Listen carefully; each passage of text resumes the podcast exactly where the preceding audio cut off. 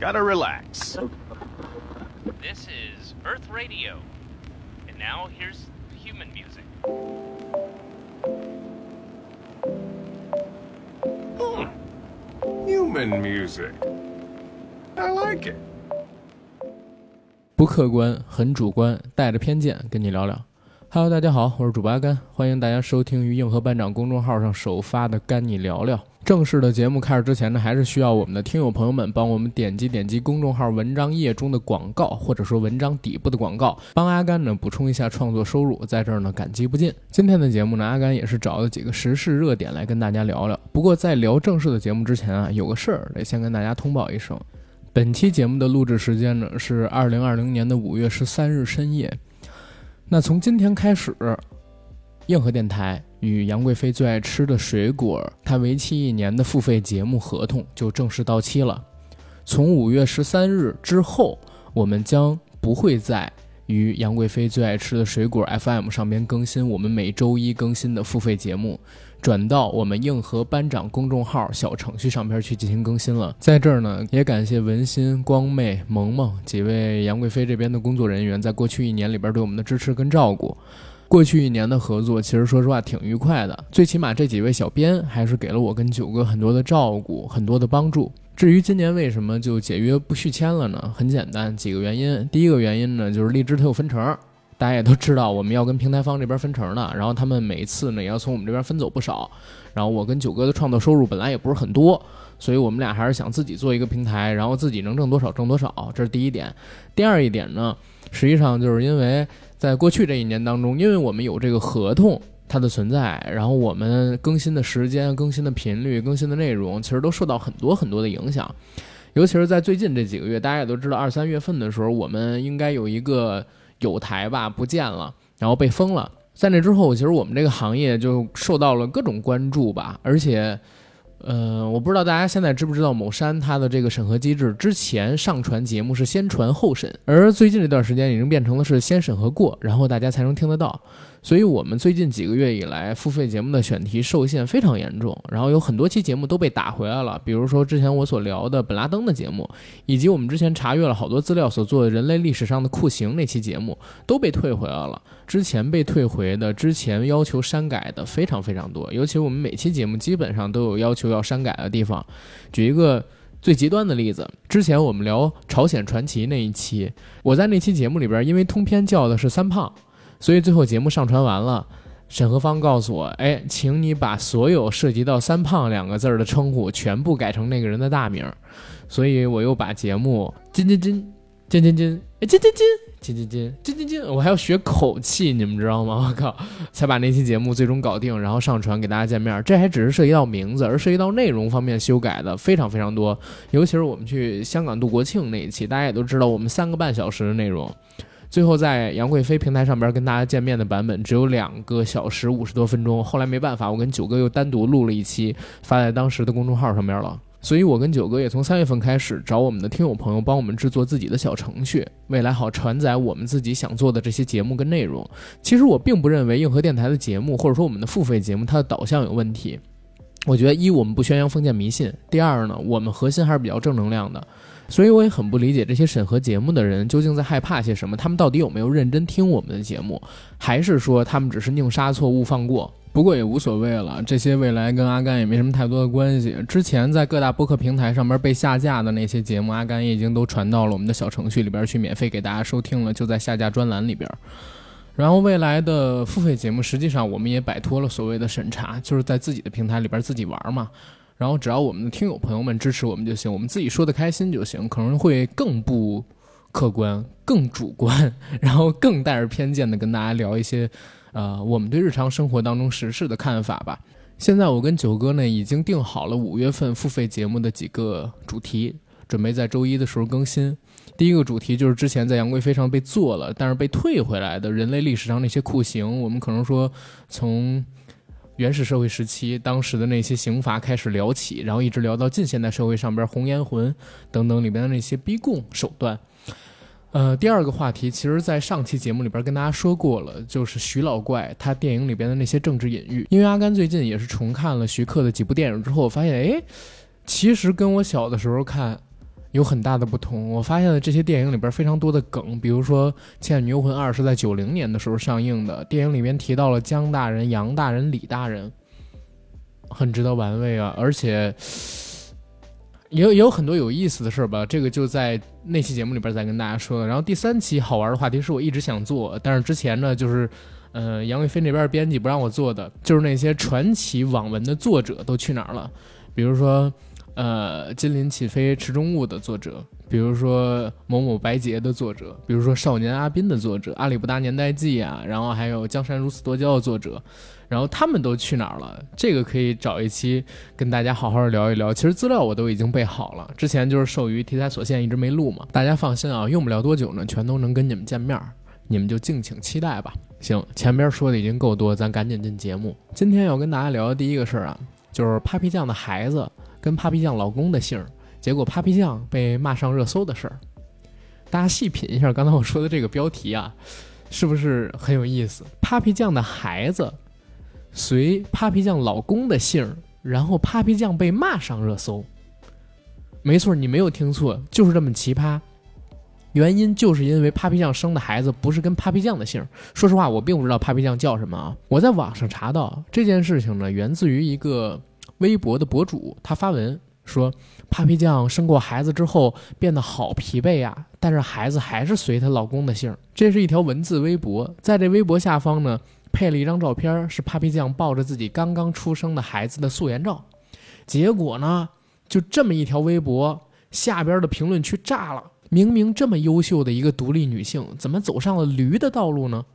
然后不必心疼，她自作自受。还有就是男权病病入膏肓。我在他那条微博里边看到了很多震惊我三观的言论，比如说给大家念一条：本来特别不理解驴子，一边诉说生育痛苦，一边大声一遍一遍喊自己儿子的全名。我听到男方姓都觉得膈应。看到连 Papi 孩子都随夫姓，我懂了。儿子随夫姓，他们是真的骄傲，从来没有随母姓的意识。男权病病入膏肓。哎呦我操！我觉得这个事儿很很很神奇，你知道吗？我不知道这些脑回路都是怎么长的。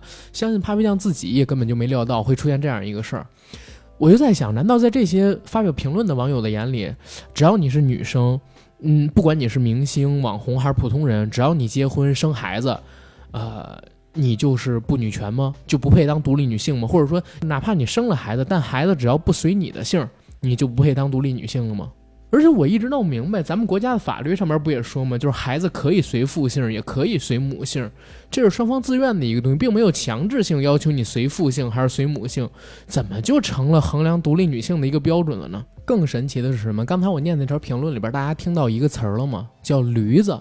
用驴子来称呼 Papi 酱，我就说 Papi 酱怎么跟驴子有关系？后来我就特地搜了一下什么是驴子，原来啊，就是发表这些言论的人，他们有自己一套独特的语言体系。这个语言体系，阿甘看完了之后都惊了。为什么？你们知道驴子指的是什么吗？指的是婚驴，婚姻的婚。这词儿是什么意思？它是很多极端女权主义者啊，对这种已婚然后已经生了小孩的女生的蔑称。他们认为这些女生是放弃了自身的独立，最终呢成为了，呃，她老公或者说男方的奴隶，成为了他们的驴子，所以叫做婚驴。我靠！我一个钢铁直男，我都感觉到特别深的恶意跟偏见，是很多直男癌可能对于女性都没有的恶意跟偏见，就在这群女生身上体现出来了。这跟前些日子闹余欢水那个事儿，我有过之而无不及。看到这条微博之后，我就打开知乎，我就特地搜了一下，就是有关于 Papi 酱这个事儿。然后我看到在知乎里边有更神奇的言论是什么？说不能结婚，否则就是依附于男人；不能生孩子，否则就是驴；如果孩子随父姓，就是丧失女权。我看到了之后，我是真的特别气愤。我可能要在节目里边说一句非常政治不正确的话，这句话我也发到了自己的微博上。我当时写的是：我想问一下，难道 Papi 酱他母姓不是随外公的吗？如果真的需要惯性平权，建议大家呢可以把未来的孩子统一姓啪，对吧？比如叫啪啪或者叫啪啪啪，我觉得这个才叫真正的姓名平权。你必须得独立的、凭空的造出一个姓来，要不然你说随男方，哎，不女权。所以女方就女权了嘛？女方的姓也是来自于外公这一系啊，对不对？实话说，最近这几年，随着社会上边事件越来越多啊，我发现，在中国有越来越多的极端女权主义者出现了。什么是极端女权主义者？在这儿我一定要跟大家呃声明一个观点啊，就是极端女权主义者和女权并不是一回事儿。极端女权主义者是抱有着非常大的恶意的，这种恶意不仅仅是体现在对异性，比如说像余欢水那样的人身上，还体现在对同性的人身上，比如说仇男，比如说一个女性对男性尊重就要排他，这种极端女权主义者的出现，让我看来就是一粒老鼠屎坏了一锅粥。本来女权肯定是一个好事，女性平权嘛，对吧？但是现在让他们整的，很多人开始有点反感这个词儿了。我不知道我们的节目有没有这种极端女权主义者来听啊？但是我真的想建议一下，就是你们也要试着放开，试着打开心扉，然后放开自己的眼界。你不能把所有的男生都当成敌人，然后把可能说沉浸在婚姻情感里边的女生当做是排他物。不要想着一定要打倒他，一定要辱骂他，或者一定要轻贱他，或者一定要征服他。你要想的是如何和他和平相处。因为强调的女权是男女平权，而不是女尊男卑，也不是说要在事儿事儿上边去踱步。我曾经看过一个最好的对于女权的解答，是一个女性应该有自己选择的意识和权利。这个自己选择的意识和权利代表的是什么？她可以选择做家庭主妇。也可以选择做职场女性，可以选择一辈子就去旅游做丁克，不结婚，也可以选择沉浸在一段关系里，最后成为某个人的老婆。但是前提她要自主选择，明白吗？这个自主选择很重要，要不要孩子，要不要家庭，要不要结婚，甚至说要不要工作，所有的权利都取决于她自己愿意还是不愿意。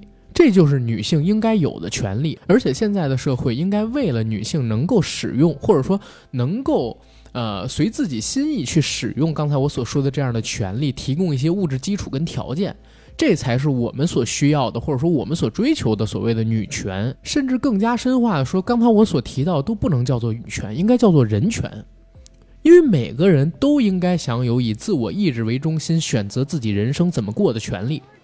而且其他人应该尊重你这个权利，应该支持你这个权利，除非你做的是对社会有害的事情。这些权利是代表着你可以自由选择自己的生活，你可以因为自己的意志而不遭受别人的非议，而不遭受社会上边的白眼、冷嘲热讽。这才是平等，这才是女权，或者说这才叫平权吧？平权追的是什么？追的不就是人权吗？一个社会人的权利。最起码，阿甘理解当中，女生现在应该追求的权利应该是这个。而不是像他们这样极端化的。行，这就是第一件事了。咱们来聊第二个新闻。第二个新闻，我觉得会离大家比较近啊，可能说每个人都能接触到。什么事儿呢？就是五月八号的时候，有一个热搜，哎，冲上来了。热搜的名字叫做“未获用户同意投放快递柜属于违法行为”。这热搜当时我看到时候也惊了，后来我看到这个邮政管理部门啊，还特地发了一个文儿，说快递员如果未征得用户同意就把快递投到快递柜，属于违法行为。用户呢可以向快递企业进行投诉。之后的江苏新闻微博账号还特地做了一个问卷调查，问快递员投放快递柜时一般会征求你的同意吗？这个投票超过一半的人都选择了不问也不通知，全靠自己查物流信息才能查到快递到哪儿了。之后呢，大概有百分之十八的人选了是会通知，但是不会问同意不同意。然后大概呢，有百分之十左右的人选了，哎，有的会，有的不会。大概只有百分之五的人选了，一般都会告诉你快递放在快递柜了。然后这是江苏省一个省给到的信息。按照阿甘目前了解到的一个情况来看，或者说我自己生活当中接收快递的经验来看。其实除了顺丰还有京东，没有任何一个快递公司在我打过投诉电话之前会主动把快递送到我家。因为大家现在都知道，阿甘呢不上班，然后我自己在家里边办公，我二十四小时在家，而且在我姐怀孕之前，我母亲一直跟我生活在一起，那就有一个很重要的问题，家里明明有人。快递呢，却从不上门，也不给我打电话，直接把快递就扔在快递柜。而且有的时候，我虽然不上班，但是我会出差，我会出远门，然后我经常会买一些水果、肉啊、生鲜之类的东西，他也不通知我，然后给我扔在快递柜。那我母亲其实说实话，她是六一年生人，马上就要六十多岁了，她自己不会用快递柜啊。之前就发生过阿甘去南方出差，然后有快递到了，快递在快递柜里，我妈取不出来，我又得给快递员打电话，让快递员把快递取出来，再给我妈这样的情况发生。而且我在这儿我也不怕，我点名批评一下中通快递。之前我有一双鞋子走的是中通的快递，这双鞋子也不太便宜。我收到的时候在快递柜里边，是我自己主动查了信息才查到的。而我在打开快递柜取鞋的时候，我发现我的鞋子上边已经有了折痕，就是因为他强行塞到快递柜里边的时候，把我的鞋盒给我整瘪了。然后在里边放了一段时间的时候，那鞋还是新鞋，我自己都很心疼。但是你说这个事情你怎么去维权？因为鞋子也没坏，它只是稍微折了一下。但是它毕竟是新鞋，我看着很不舒服，而那鞋挺贵的。我发现网上有我这样想法的人并不是少数。我看到在呃江苏新闻那条微博上边，无数的评论写都是那放菜鸟驿站呢，我都觉得放快递柜算仁慈了。这个我也感同身受，因为去年我还上班的时候，有快递被放在菜鸟驿站。那都是收钱的呀，到那边一块钱一件儿，而且我们公司离这个菜鸟驿站总共也就三十米，为什么不能给我送到公司，要送到菜鸟驿站呢？然后我自己还得走三十米走过去，这还是收到了快递的。我还看到有人发生了跟我同样的事情，快递被快递员私自放在快递柜之后呢，短信接收不到，导致快递无法取出，最后折腾了一天，只能让快递员私自把钱赔我，然后我还呃必不能跟他们快递公司去投诉他。为什么呢？因为我母亲劝我说：“那个阿甘，你要好一点儿。为啥呀？之前呢有快递员，呃，发生了我出差没把东西送给我妈这事儿，我投诉了。投诉了以后，快递员来给我妈送货的时候，眼神特别凶，把我妈给吓着了，就出现了这样的事情。但是我也在想，如果我不要求快递员，难道我只能自己吃哑巴亏吗？对吧？而且阿甘不是针对于某个人，我是针对于这种行为。”其实我觉得目前绝大多数人都能体谅快递员的辛苦，大家都很辛苦，都很累。我知道你们一天送几百件不容易，而且确实也挣不了多少钱。甚至现在大家也都知道了，因为最近这个新闻嘛，蜂巢你想放进去，快递员是要先垫钱的，大概几毛钱。但这不是你放的快递柜，然后你不通知我的理由啊，对不对？我可以自己付这几毛钱，我给你，你帮我放进去，我求你给我放进去，只要我人不在家都行。